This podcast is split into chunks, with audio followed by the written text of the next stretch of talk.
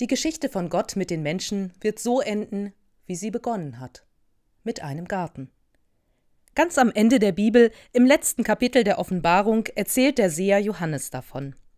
Er erzählt davon, wie Gott im neuen himmlischen Jerusalem bei den Menschen wohnen wird. Er erzählt davon, dass an diesem Ort die Tore immer weit offen stehen, dass dort ein kristallklarer Fluss mit dem Wasser des Lebens entspringt, dass dort der Baum des Lebens wächst, der jeden Monat neu Früchte trägt und dessen Blättern allen Völkern zur Heilung dient. Ein Paradies, ein neuer Garten Eden. Man kann sagen, die Bibel beginnt mit einem Garten und sie endet mit einem. Sie beginnt mit einem paradiesischen Zustand der Unschuld und des Friedens bei Gott, und sie endet damit. Dazwischen liegt die Geschichte der Menschen, der Menschen, die vom Baum der Erkenntnis genascht hatten und das Paradies verlassen mussten. Die Geschichte der Menschen, die die Freiheit gewonnen haben, selbst zu entscheiden, die aber auch die Verantwortung für ihr Tun und Lassen aufgebürdet bekommen haben. Der sogenannte Sündenfall ist Fluch und Segen zugleich. Ich empfinde es als Segen, frei zu sein, Entscheidungen selbst treffen zu können. Ich kann es nicht leiden, wenn mir andere vorschreiben, was ich zu tun oder zu lassen habe, wenn mir andere die Welt erklären. Ich bin ein erwachsener Mensch und kann selber denken, mir selber ein Bild von einer Situation machen und eigene Entscheidungen treffen. Und da bin ich echt stolz drauf.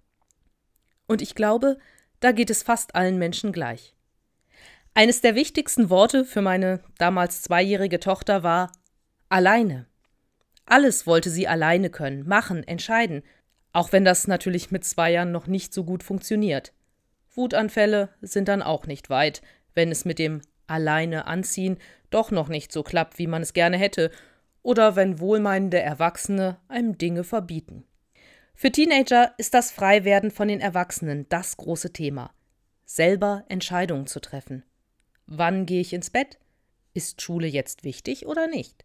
Welchen Beruf möchte ich später ausüben? Fragen, die ein enormes Potenzial an Sprengkraft in Familien haben können. Da knallen auch schon mal die Türen, und es wird heftig darüber gestritten, wer denn jetzt das Sagen hat.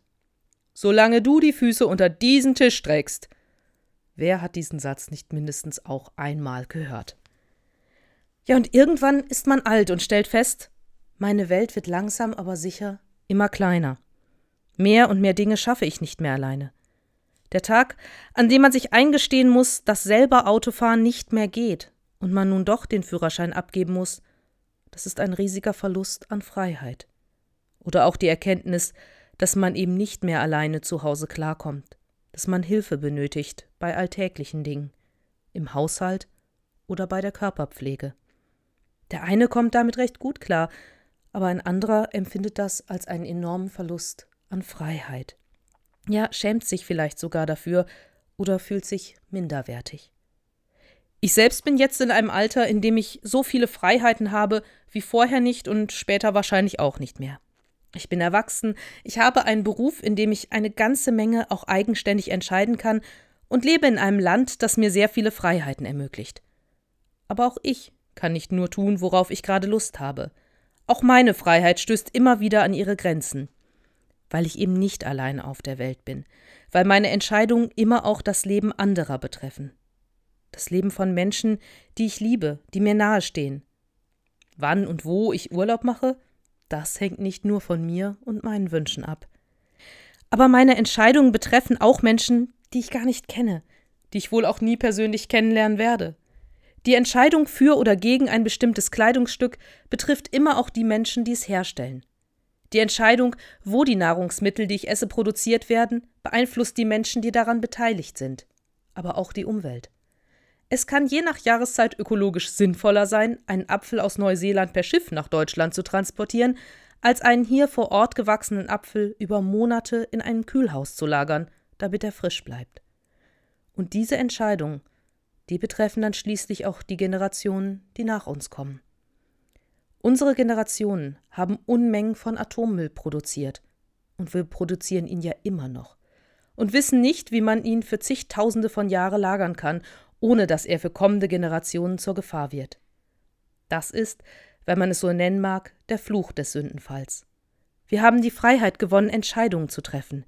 Wir haben die Fähigkeit gewonnen, zwischen Gut und Böse unterscheiden zu können. Aber gleichzeitig müssen wir die Konsequenzen tragen. Wir müssen Verantwortung übernehmen für uns und unser Handeln. Und wer kann das schon? Wer kann wirklich abschätzen, was sein oder ihr Tun für Folgen hat? Wir haben eine Idee von Gut und Böse, aber leider ist die Welt nicht schwarz-weiß, hell-dunkel, gut oder böse. Oft müssen wir Entscheidungen treffen, die, egal wie wir sie treffen, einen anderen verletzen werden. Wir können überlegen, was wohl jetzt die beste Lösung sein könnte, aber niemand wird durch dieses Leben gehen, ohne anderen auch zu schaden. Und genau hier setzt das Versprechen an, das wir durch den Seher Johannes bekommen. Das, was im Hier und Jetzt unsere Freiheiten einschränkt, da wo wir im Hier und Jetzt unter der Last der Verantwortung zerbrechen würden, das alles ist am Ende der Zeit aufgehoben. Er malt am Ende seiner Offenbarung ein Bild vom himmlischen Jerusalem, der Stadt, in der Gott bei den Menschen wohnen wird, der Ort, wo die Distanz zu Gott endgültig aufgehoben sein wird. Und mitten in dieser Stadt ein Garten, ein Garten, in dem der Baum des Lebens wächst. Die Früchte, von dem die Menschen im Garten Eden nicht essen durften, sie stehen dann allen zur Verfügung. Der Baum der Erkenntnis hingegen, der wird gar nicht mehr erwähnt. Die Menschen hatten von ihm ja schon gegessen. Sie können zwischen Gut und Böse unterscheiden. Diese Freiheit bleibt. Doch der Fluch des Sündenfalls, der ist aufgehoben. Bei Gott gibt es nichts Böses mehr. Die Tore der Stadt stehen immer offen, weil sie nicht zum Schutz der Bewohner geschlossen werden müssen. Ganz ehrlich, mir fällt es schwer, mir so einen Zustand vorzustellen. Eine Welt, die nicht kompliziert ist, in der es Licht, aber keinen Schatten gibt, eine Welt, die frei und durch und durch gut ist. Ich kann es mir nicht wirklich vorstellen, wie sich das dann anfühlen wird. Aber ich freue mich drauf. Ich freue mich darauf, wirklich frei zu sein, ganz ich sein zu können und trotzdem dabei niemandem weh zu tun. Ja, und dann endet es eben, wie es begonnen hat, in einem Garten.